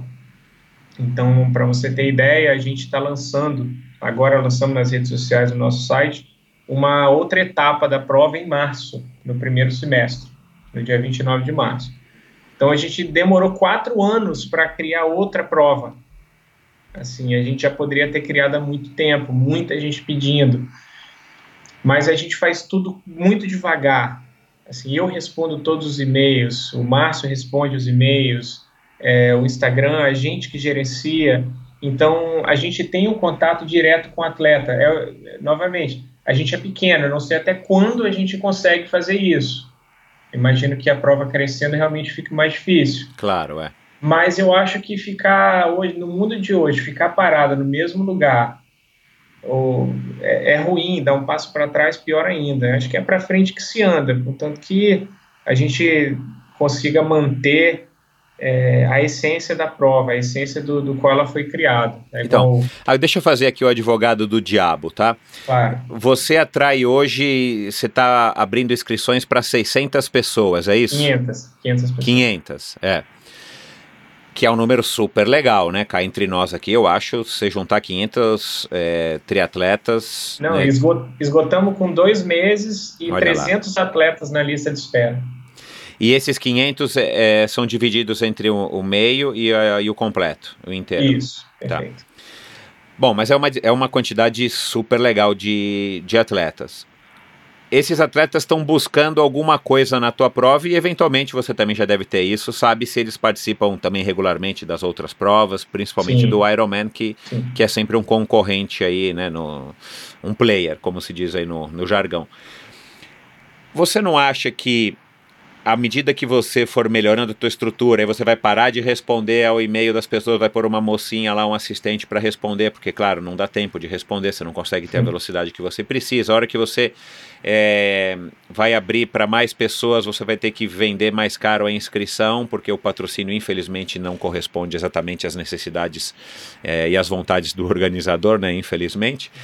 Mas, enfim, você não acha que você vai acabar se tornando uma prova que não vai mais conseguir oferecer o que uma prova de franquia oferece, será que não existe uma maneira de você hoje em dia se manter pequeno, é, fiel às tuas origens?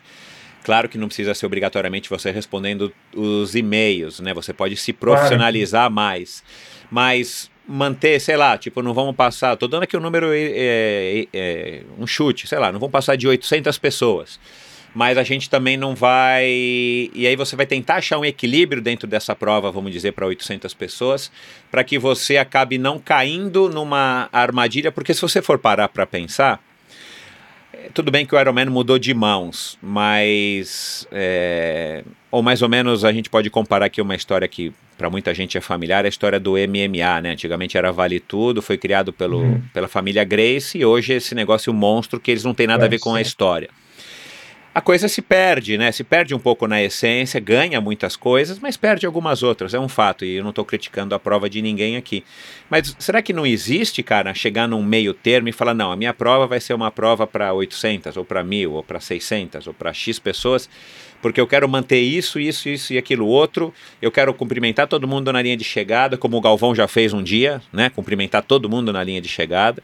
É, uhum. e ou como faz o Ricardo, que a mãe dele coloca a medalha no peito de todo mundo. Na hora que tiver duas mil pessoas, coitada da mãe dele, não vai conseguir fazer isso, né? Não tem como, né?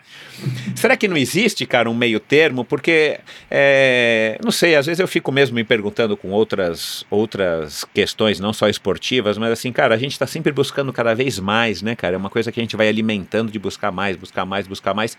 E não é, é pelos motivos ruins, pode ser pelos motivos ruins, mas não necessariamente pelos motivos ruins. Mas de repente a gente acaba caindo num, num comum. E aí o cara que está fazendo a tua prova faz X anos, ele vai começar a falar, pô, mas o capixaba não é mais o mesmo. Uhum. Ah, mas o capixaba mudou, pô, mas o capixaba não sei o quê. Sim. Será que não dá? Olha, Michel, eu acho que essa é uma pergunta que eu iria preferir se você me fizesse ela daqui a um ano. Porque a gente está descobrindo. Uhum. Esse, esse é um dos motivos que a gente até foi criticado é, no final do ano passado em não abrir mais vagas. Uhum. Porque a gente contratou um engenheiro, ele desenhou a planta baixa, é, no AutoCAD para a gente saber, bicicletário e tudo, assim, a gente tenta se profissionalizar e fazer o negócio direito. E ele falou, ó, 500 vai ficar legal, vai ficar bom. E a gente, beleza. Ele, 501 não. 501 vai ter bicicleta se chocando dentro da transição, vai gerar ah, vácuo. que legal. Então, assim, a gente está aprendendo. Não vou falar, a gente não é dono da verdade, eu não posso te dar uma resposta agora, sendo assim, bem é, honesto, de falar assim, ah, Michel, a gente não vai se perder, a gente não vai. A gente não quer. Com certeza, Claro, a gente não é. quer se perder, a gente quer manter a essência, a gente quer que todo mundo saia feliz e a gente quer crescer para que mais pessoas possam se realizar cruzando a linha de chegada do Capixaba de Ferro. Agora, o número a gente não sabe. A gente está lançando a prova, ela cresceu. A primeira é, edição eram 30 atletas, mas largaram 23. É, 24 terminaram 23. O segundo ano foram 100, o terceiro 390, esse 500, 290, o quarto ano 500. E no ano que vem a gente vai lançar para mil, mas vamos quebrar a prova em dois dias. Voltando Ah, legal. a prova tecnicamente não comportar mais de 500. Então a gente está respeitando isso para a prova, novamente, se a prova tecnicamente for. A gente vai fazer em agosto do ano que vem 500 atletas do half distance no sábado e 500 atletas do full distance no domingo. E vamos lançar, inclusive, inovação, ó, em primeira mão para você. Um desafio para quem quiser fazer as duas distâncias. Igual o desafio da Maratona. Ótimo, legal. É bem legal, é uma coisa nova que não existe. Então, a gente não sabe. A gente não sabe a reação do público, o que, que eles esperam do ano passado para esse ano, o que, que eles vão esperar no ano que vem. Eu espero que a gente consiga é, é, cativar eles da maneira que a gente tem cativado, que eles consigam entender o lado do organizador da maneira que a gente entende o lado do atleta. Que essa troca seja sempre fácil é, e transparente, que tem sido muito transparente. Entendeu? E acredito que esse é até um dos pontos de sucesso da prova. Você acha que o fato de você ser prim primeiramente um atleta que acabou fazendo uma prova e começou dessa maneira bem orgânica e empírica e tal, é, mais colabora do que prejudica? Ah, com certeza. As pessoas me veem treinando em prova, falam comigo durante a prova. Ah, vou estar na sua prova em agosto, ah, parabéns e tal. Com certeza, o fato da gente ser atleta é, é, aquela coisa, a gente se bota dentro do sapato do, do, atleta, né? A gente sabe onde o calo aperta. Então, uhum. então isso facilita nosso convívio com os atletas. A gente é atleta, a gente larga o microfone do congresso técnico e senta na mesa de massa para comer com, com, o pessoal. Então, assim, a gente é igual a eles, mas a gente organiza uma prova. Somos eles, né? Uhum. Você já conseguiu chegar no equilíbrio financeiro do, do Capixaba? Ou já. isso ainda tá. Já conseguiu? Já. É, isso é importante para te dar também mais, mais fôlego, né? A gente, graças a Deus, assim, é, como a gente começou, por mais que seja uma começamos com uma coisa pequena, sempre foi uma coisa pequena muito bem organizada, muito bem estruturada. Aí eu acho que isso eu, eu dou os louros à minha mãe, que é uma administradora nata, que me ensinou muito bem. Então, o projeto sempre foi pequeno, mas foi bonito e organizado. O retorno sempre foi evidente aos nossos parceiros. E uma realidade hoje feliz e infeliz. É, feliz porque os nossos patrocinadores, praticamente 100%, são atletas, e isso é maravilhoso. São empresários atletas e infeliz que é muito difícil convencer quem não é atleta a investir em esporte. Pois é, verdade. É muito difícil. Isso é um desafio que, que eu tenho, pessoal meu, que eu falo, eu ainda vou conseguir fechar com uma grande empresa que vai entender que isso dá o retorno, que o público dela é esse, mesmo essa pessoa não praticando esporte. É.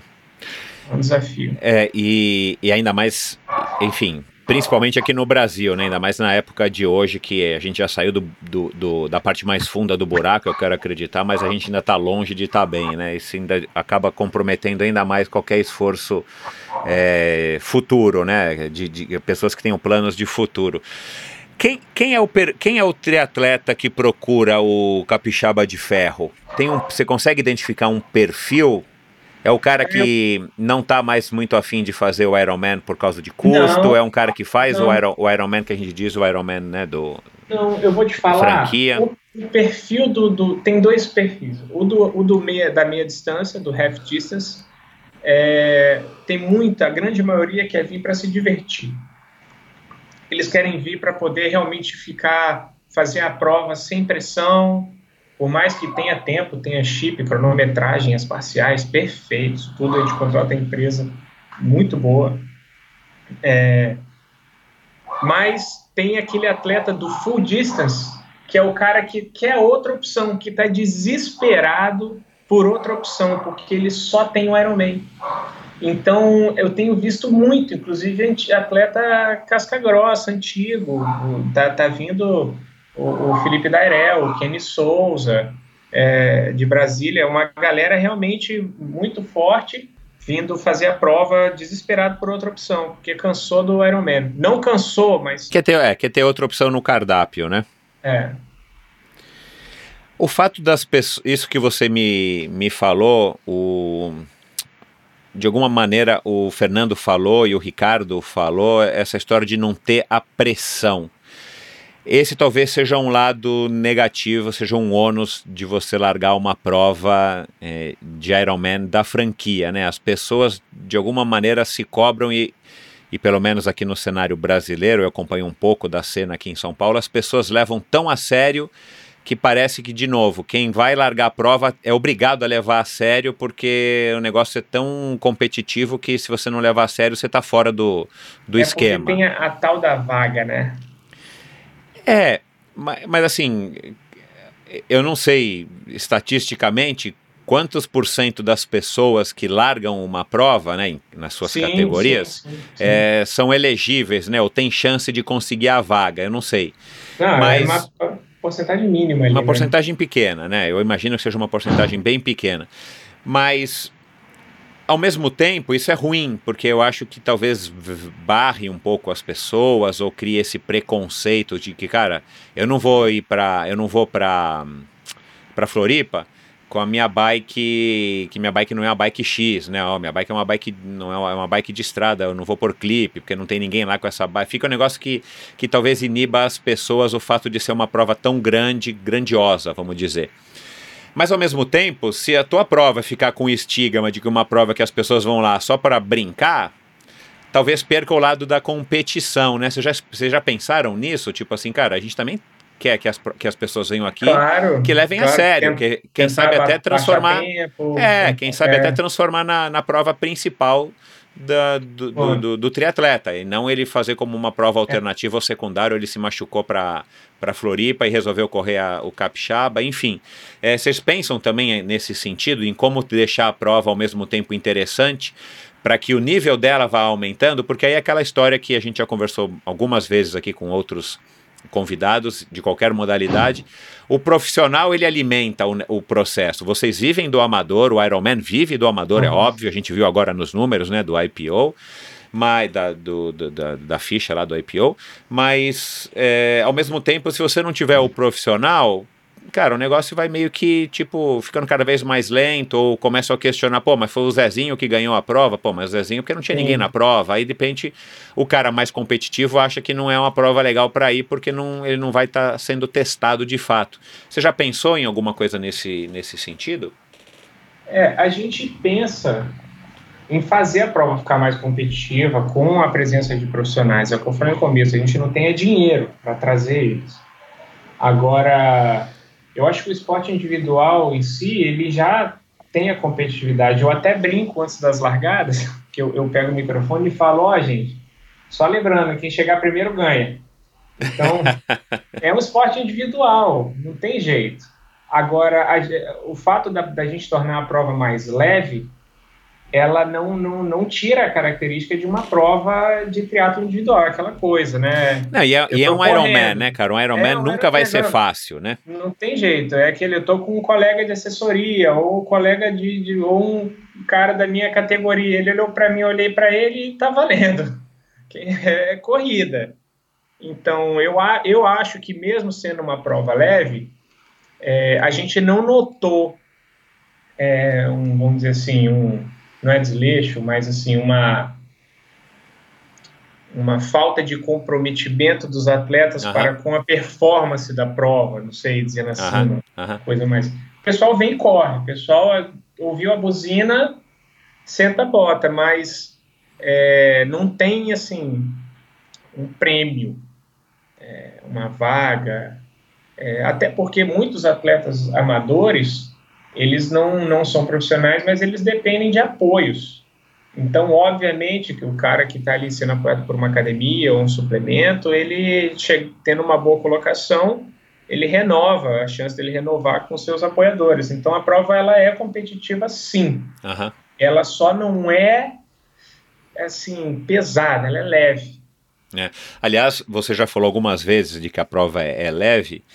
Eu, eu arrisco dizer que o cara cre... se, se vocês crescerem, né, ou a, a prova que, que resolver crescer, a prova que hoje é pequena e resolver crescer, mas eu acho que se nunca perder a essência, e isso não é fácil, conf- confesso que é bem difícil, você não perder a, a essência e, e não ficar buscando emperiquitar a prova, porque a impressão que dá é que tem eventos que já são tão. Aí não estou falando só de triatlon, né? Mas assim, a Uhum. própria cena de corrida de rua, principalmente aqui em São Paulo, que cresceu um absurdo.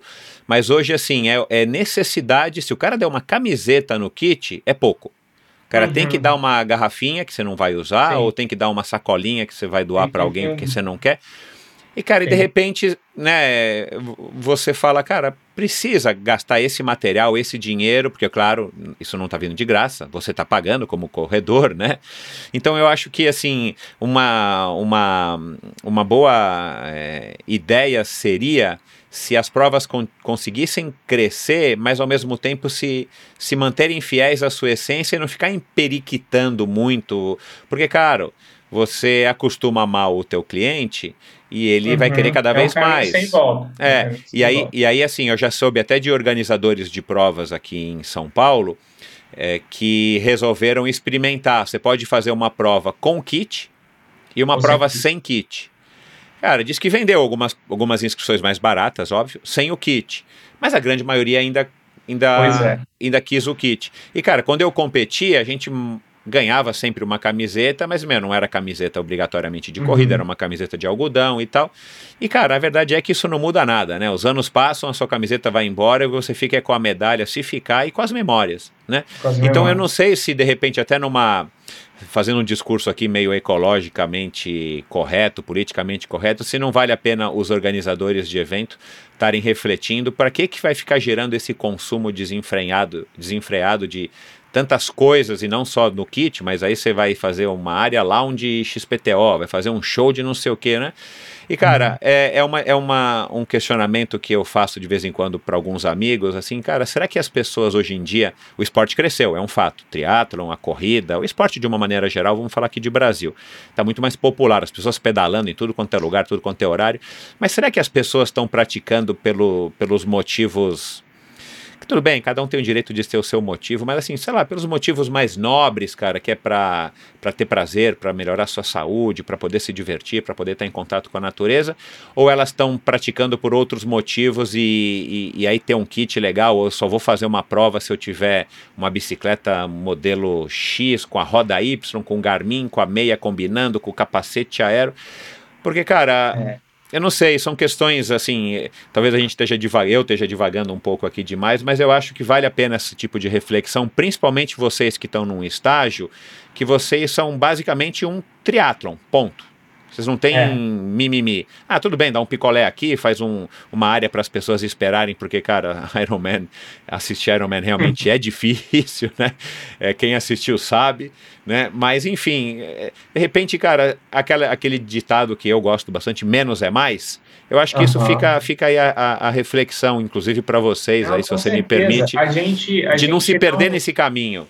Não, a gente é uma prova mais simples, é, que fique claro para todo mundo que está ouvindo, é, a começar pelo preço. A gente não é um Ironman. Eu falei, não, não vem esperando um Ironman, vem esperando uma coisa diferente. É, é muito difícil, Michel, essa questão de essa questão de de kit, o perfil do atleta, ele, ele, ele mudou, né? É, mas isso é bom e isso é ruim. Talvez tem muita gente que está vindo realmente por um kit bacana e não pelo, pelo, pela essência do esporte. É, eu, eu sou pela essência do esporte, mas eu não, não, não gostaria assim de, de dizer que é ruim, porque às vezes um kit legal tirou um cara sedentário do sofá é e, popular, e popularizou o esporte. Isso Não, isso é verdade, é. Então, assim, é, tem, tem os dois lados da moeda. Eu acho que eu sou uma pessoa legal para poder fazer essa análise, porque eu estou no meio do caminho. Eu não sou raiz, eu não comecei a fazer triatlon lá atrás, e eu não comecei agora. Eu comecei um pouquinho antes da onda, ali 2012. Eu, eu acredito ainda não era tão popular, mas já estava popularizando bem. Então, assim, hoje, é, aqui no estado, meus amigos das antigas, eles falam, cara, a gente tinha uma largada de triatlon com 30 pessoas, e realmente é o que você falou, dava uma camisetinha de algodão pro cara. Hoje a gente tem uma etapa estadual com 250 pessoas, que exigem um kit bacana.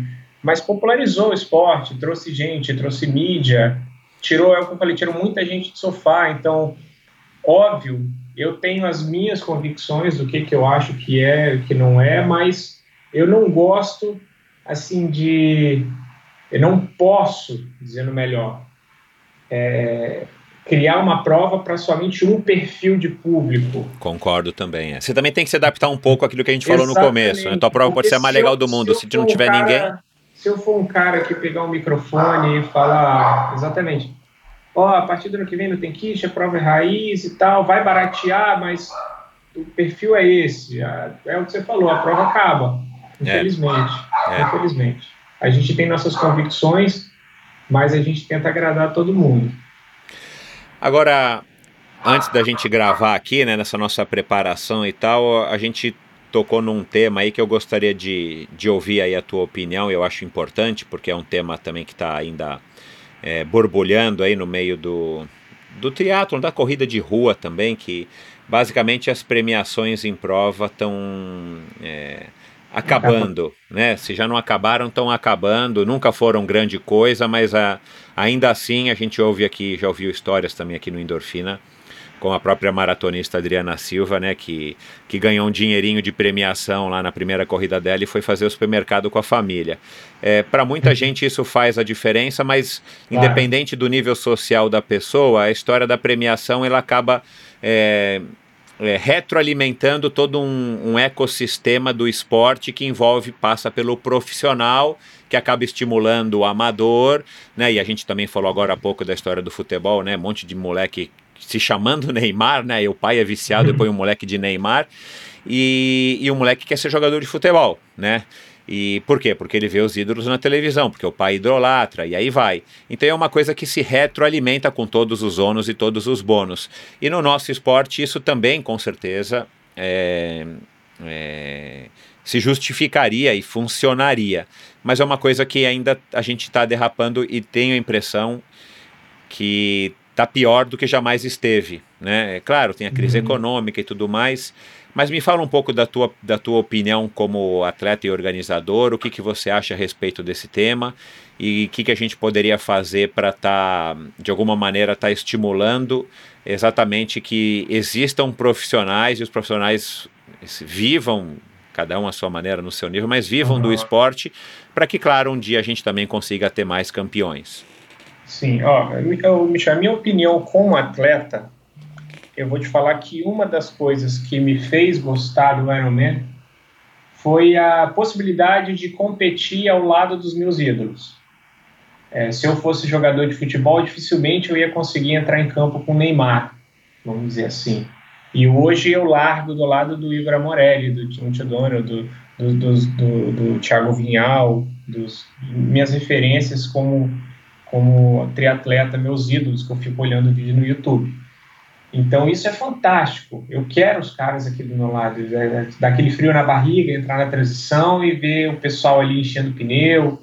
Isso é fantástico. Não tem, não tem explicação, não tem nem o que dizer sobre isso. Como organizador, eu preciso viabilizar a vinda deles.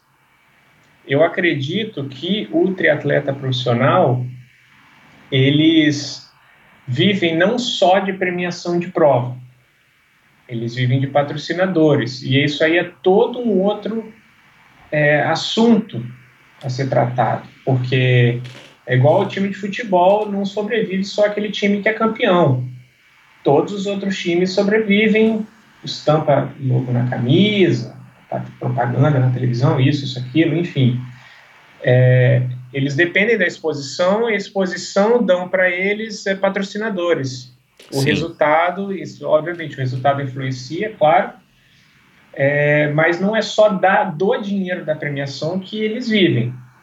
É, senão a gente vê um exemplo chulo assim, da Fórmula 1, é, o Felipe Massa nunca foi campeão da Fórmula 1, mas ele está lá naquele seleto grupo participando e isso dá visibilidade e, e traz patrocínio. Eu quero trazer eles, eu quero trazer os caras.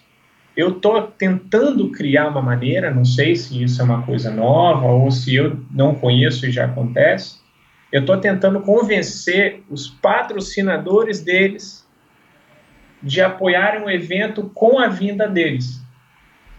Então. Interessante. Eu pego uma marca que, que a Sense, por exemplo, que patrocina o Thiago Vinhal, e eu tento na Sense convencer eles de apoiar o evento e trazer o atleta. Dessa maneira, o atleta já vem ganhando, o evento ganha, ele ganha, a marca ganha, todo mundo fica feliz. Eu não preciso tirar um dinheiro, nem a empresa tirar um dinheiro do bolso para patrocinar o evento, para eu poder pagar o campeão.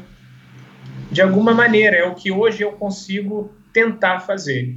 Em dinheiro, infelizmente, hoje eu ainda não consigo, mas quem sabe mais para frente, com o crescimento da prova, talvez esse seja um dos bônus. Entrando mais dinheiro, mais atleta, mais inscrito, eu consiga realmente botar uma premiação em dinheiro. Porque eu não tenho uma prova, né? Eu tenho quatro provas. Eu tenho full distance feminino e masculino e o half distance feminino e masculino.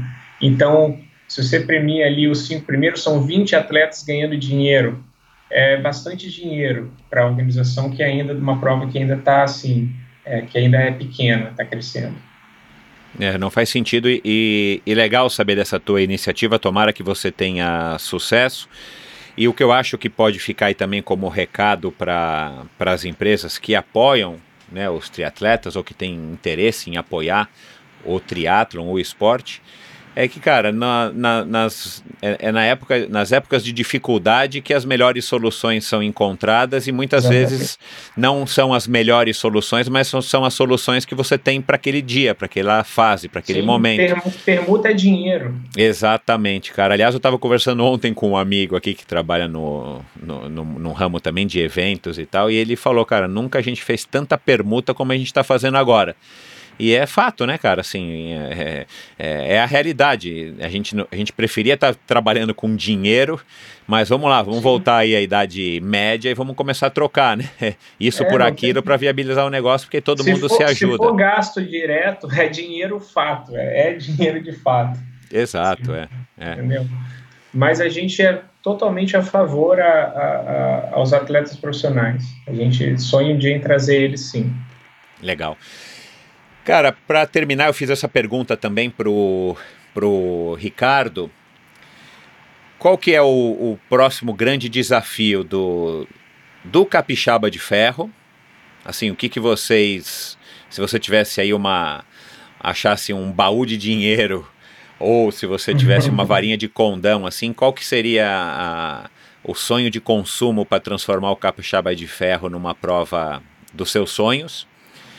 E, e surgindo o Capixaba de Ferro, o Alexandre Ribeiro está fazendo lá o B515, fez agora o Ohana Carri também, é, que são provas é, também organizadas mais na raça do que né, qualquer outra coisa. Eu fui lá, queria até mandar um abraço para eles. Ó, ah, lá, que legal. Os irmãos, o Andrews e o, o, o Eduardo lá também. É, os sócios dele, é. Eles são todos ali, eu fui lá, eles me receberam de braços abertos, são fantásticos, eles são referência também para nós. É, legal. Enfim, aí tem o Ricardo, o, Fernando do Fodax. É, cara, o que que vão criar aí? É, aí o Ricardo, eu falei acho que para o Ricardo fazer uma prova que é meio on-road, meio off-road, aí algum ouvinte meu já me mandou, disse que tem uma prova, até esqueci agora o nome, eu dei uma pesquisada, tá, uma prova legal, esqueci agora o nome. Mas o que que você acha que que tem ainda espaço para ser criado, que você acha de repente vai surgir, sei lá onde, meu, no interior do Mato Grosso, ou lá em, em Rondônia, onde eu tenho ouvinte que, que pratica triatlon lá, o Hugo, é, que de repente alguém vai ter essa criatividade que você teve, que o, que o, todas essas pessoas que eu citei agora tiveram, de criar uma coisa diferente. Primeiro, qual que é o sonho de consumo do Capixaba e depois o que, que você acha que poderia ser um novo desafio para atrair esses triatletas sedentos em se desafiarem? Ah, eu acho que em questão de, de, realização do Capixaba de Ferro, assim, sonho de consumo, eu, para ser bem sincero, eu acho que eu estou realizado. Eu acho que, que do primeiro Capixaba de Ferro eu já, eu já fiquei realizado. Quando a mãe do, do, do, campeão, que é o Rodrigo Vilar, que foi campeão da primeira e segunda edição, ele nunca tinha feito um Ironman por condições financeiras, e ele entrou nessa barca, ele, ele fez a prova e ganhou. A mãe dele chorando depois, quando eu cheguei, horas depois, falou assim, ó, obrigado pelo que você proporcionou para o meu filho.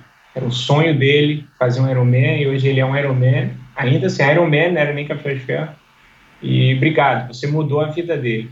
Então, eu acho que você ouvir isso de uma coisa que você criou é, da sua cabeça, da sua força de vontade, assim, é aquela coisa impagável, entendeu? Então, e isso eu continuo ouvindo é, na, na, linha de chegada, é o Galvão recebia todo mundo, eu recebo todo mundo, eu e o Márcio.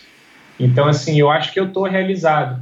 O desafio realmente é não perder a essência, conseguir crescer com, com a nossa essência, com a nossa vontade, com a nossa cara, né? Mas eu sempre falo com o Márcio, eu falo assim, Márcio, o bumbo está na nossa mão. Então quem dita a batida somos nós. O pessoal chega e dança conforme a música que está tocando. Então a gente vai sempre tentar tocar uma música que seja agradável para os atletas, que seja bom para os nossos clientes atletas, para que eles possam voltar e a gente crescer junto, entendeu? Agora, quanto a a esses malucos perdidos aí, criar novos desafios, eu acho que tem que botar cara. Se tá com uma vontade de fazer uma, uma prova doida, que desce uma cachoeira, depois sai correndo no trail, depois sobe numa TT, não sei. Contanto que tenha segurança, Michel, eu acho que pode fazer. é fundamental, e, pelo amor de e, Deus. né? E, obviamente, é, um dos desafios é, maiores que tivemos com a Capixaba de Ferro foi quando a gente decidiu transformar a prova é, o treino em prova.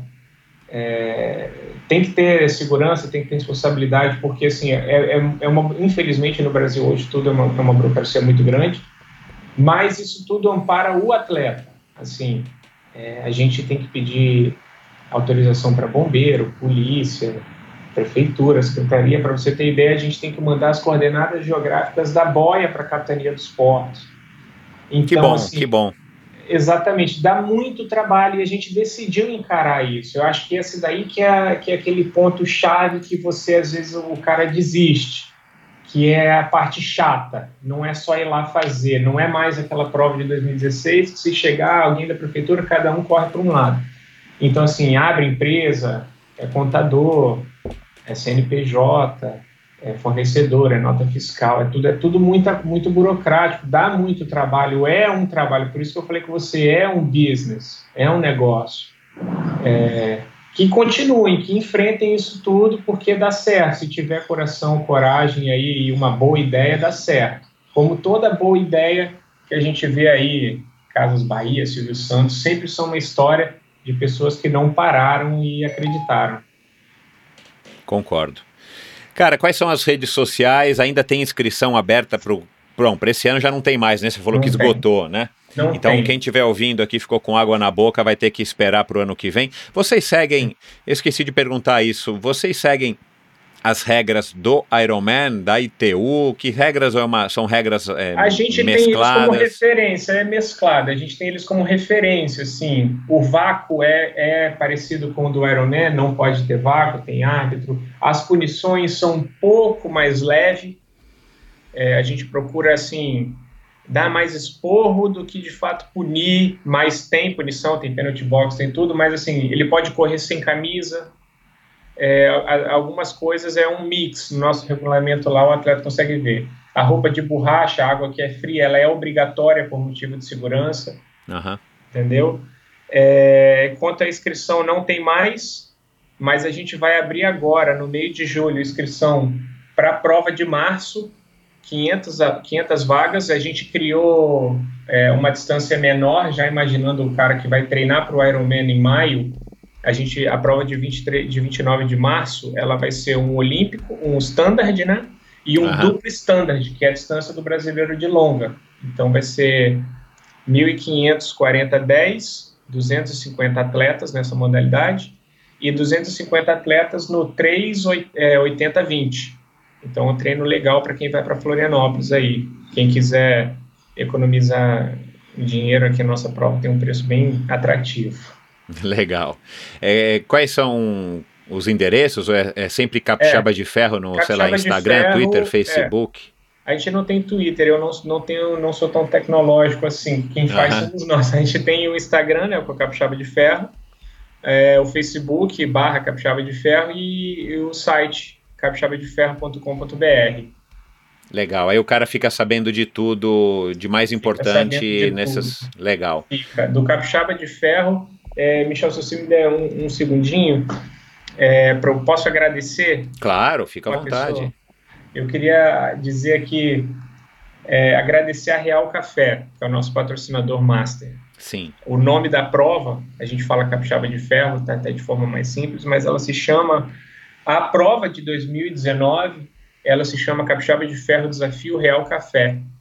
Então é uma empresa assim que mudou a nossa história, quando em termos de investimento e possibilitou a gente fazer talvez aquilo que a gente não conseguiria para cativar tanto o atleta. Então, assim, o, o Sérgio Tristão, que foi o, o, cara que acreditou na gente, é um triatleta, categoria ali dos mais experientes, 60 a 64 anos, compete na prova e apaixonado por triatlon e assim, acreditou na gente, acreditou no nosso projeto. Bacana. E eu só tenho que agradecer essa parceria por mais pessoas como ele no esporte. O esporte agradece. Não, sem dúvida, cara. E a gente tem que dar espaço aqui, reconhecer, porque, como você já falou aqui, outros já falaram, né? E todo mundo é, sabe. Não é fácil conseguir patrocínio, hoje em dia está cada é. vez mais difícil. E de repente ter é, empresas, não importa se são de propriedade de atletas ou se tem atletas aí é, dirigindo ela, mas a empresa a, abrir o olho para o esporte e investir ainda mais no triatlon é um, é um grande mérito e, e dá retorno, né, o Roberto? É, com certeza. Que bom, é bom, cara, legal. Vou colocar os links para as pessoas acessarem é, mais fácil aqui no post do episódio de hoje. Quer dar um último recado aí para os atletas que vão largar agora, daqui a pouquinho, a, a próxima edição do Capixaba? Quer dar um recado para é. quem quiser se inscrever? Fica à vontade. Tá perto, tá perto, tá chegando a hora. É, a prova é dura.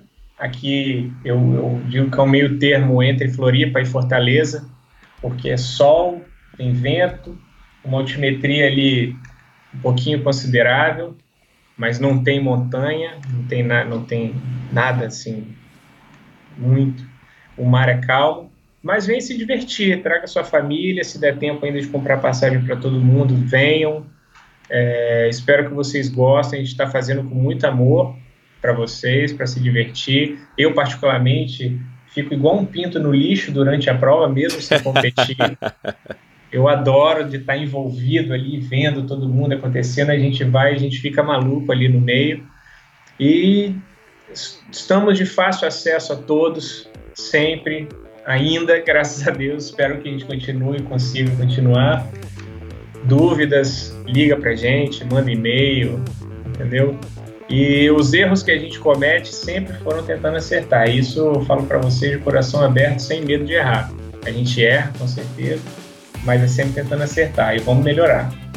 É, isso é o mais importante, né, cara? Vocês estarem fazendo uma coisa com boa intenção, com boa vontade, porque os erros a gente sabe que acontecem, não existe prova perfeita. Mesmo um Ironman, a gente sabe que tem uma outra falha, embora sejam pequenas, e o Galvão sabe o tamanho das falhas que ele tem. É, a gente nunca está contente, mas isso que é legal, a gente sempre buscar estar tá, é, fazendo melhor a, pro, a próxima prova para estar tá dando melhor experiência para o atleta é, realizar o seu sonho e como você disse, né, muitas vezes isso é, é a parte mais gratificante da história, você vê as pessoas realizando os seus sonhos num evento que você criou e você está vendo crescer. É isso, cara, parabéns, parabéns a você, parabéns ao Márcio, é, boa prova aí agora em agosto para vocês, boa sorte a todo Obrigado. mundo que vai competir. Eu acho que o, o triatlon brasileiro, já tenho dito isso aqui várias vezes, estou sendo repetitivo, mas eu faço questão, precisa desse sangue novo, o triatlon é um esporte que tem pouca gente participando ainda, ele poderia ter muito mais. O esporte é um, é um esporte pequeno né? no mundo, claro que ele cresceu, uhum. mas ele, ele ainda é pequeno né? comparado com outros esportes. Mas é um esporte apaixonante, é um esporte legal, um esporte que une, um esporte que muda a vida das pessoas, impacta a vida das pessoas, não só de quem está praticando, mas da família toda, né? Exatamente. A gente sabe disso. É, e, e, cara, parabéns pela tua iniciativa, que surjam cada vez mais provas e que a comunidade triatlética se una e não, e não se desuna em torno dessas provas. Tem espaço. Tem espaço para todo mundo. Ainda por muito tempo vai ter espaço para todo mundo, sem Só dúvida. Se jogar lá no, nos Estados Unidos, é, provas de triatlon, non-Ironman, você vai ver que tem espaço para todo mundo. Exatamente. Que legal, cara. Parabéns, boa sorte, sigam firmes obrigado, aí nos seus propósitos. Convite, Sucesso e é isso. também. Sucesso Obrigado. Endorfina, e continue crescendo também. Com certeza é fruto de um trabalho muito bem feito. Que bom, cara. Obrigadão, meu. Um abraço. Valeu, Tchê. Um abraço. Obrigado a você, então, ouvinte do Endorfina. Espero que vocês tenham gostado de mais este episódio. Um cara bacana, um cara com a fala tranquila, né? Eu não imagino ele organizando uma prova de Ironman na véspera da largada ali, às 6 horas da manhã. Como é que ele vai estar? Tá? Mas, cara, um, como eu tenho dito aqui também muitas vezes, falei agora aqui com, com o Roberto, cara, essas provas têm que acontecer. Eu acho que isso é sangue novo pro triatlon, dá uma oxigenada. O, o Roberto está crescendo, como ele contou aqui agora, está crescendo bastante. Tomara que eles não se percam e tomara que o triatleta, a comunidade triatlética busque e valorize cada vez mais essas iniciativas, porque é aquilo, tem espaço para todo mundo, tem espaço para as provas mainstream, tem espaço para as provas alternativas. É, cada prova oferece as suas vantagens e as suas desvantagens. Eu acho que vale a pena é, experimentar e dar chance para que você conheça uma prova que ainda não é consagrada como as provas mainstream, mas que pode ter chance de um dia sim se tornar uma prova grande consagrada. E aí aquilo que a gente conversou agora, aí o ciclo vai se fechando de novo e enfim, eu também não tenho a resposta para tudo isso.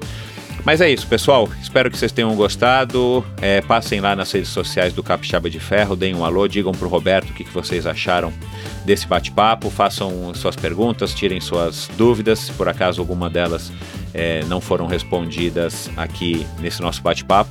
É, perguntem pro Roberto, tenho certeza que ele vai ter maior prazer em poder é, responder para vocês. E é isso. Muito obrigado, é, até a próxima, bons treinos, um grande abraço a todos.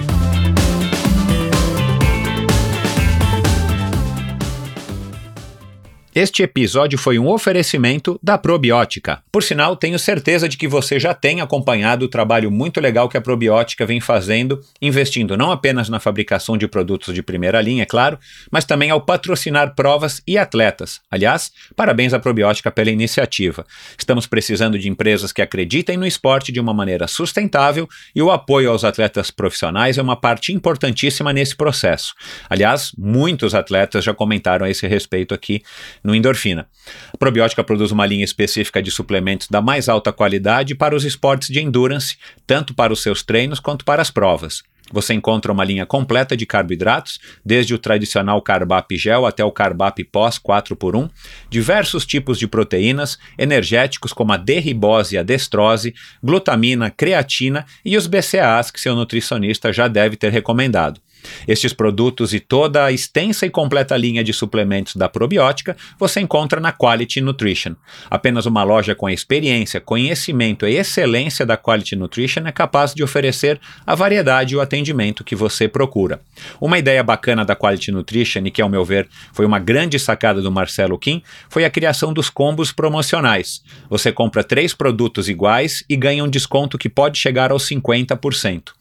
Outra sacada é a Quality Week. Em toda a última semana do mês, cerca de 80 produtos nacionais e importados entram em promoção, com descontos que também podem chegar aos 50%. Além dos três endereços em São Paulo, você pode comprar convenientemente de qualquer lugar do Brasil através da loja virtual da Quality Nutrition. Você tem literalmente na ponta dos dedos acesso a uma quantidade inimaginável de marcas e produtos. Acesse qualitynutritionloja.com.br e faça suas compras hoje mesmo. A Probiótica é patrocinadora oficial do circuito Ironman Brasil e 3-Day Series 2019. probiótica.com.br. Acesse o site agora mesmo e conheça a linha completa de produtos da Probiótica. No Instagram, Probiótica Oficial e Quality Nutrition Loja. Siga os perfis e fique por dentro das últimas novidades dessas duas marcas. Obrigado por ouvir esse episódio do Endorfina. Acesse o endorfinabr.com, vá no post do episódio de hoje para conhecer um pouco mais sobre o meu convidado e alguns assuntos abordados em nossa conversa. Lá você ainda encontra todos os episódios do Endorfina e uma galeria de fotos da história do triatlon brasileiro. Se você curtiu, colabore assinando Endorfina na iTunes Store ou Spotify e compartilhando com seus amigos. Lembre-se de enviar suas sugestões, críticas e comentários através do perfil Endorfina BR no Instagram ou através do Endorfina com Michel Bogli no Facebook. Um abraço e até a semana que vem.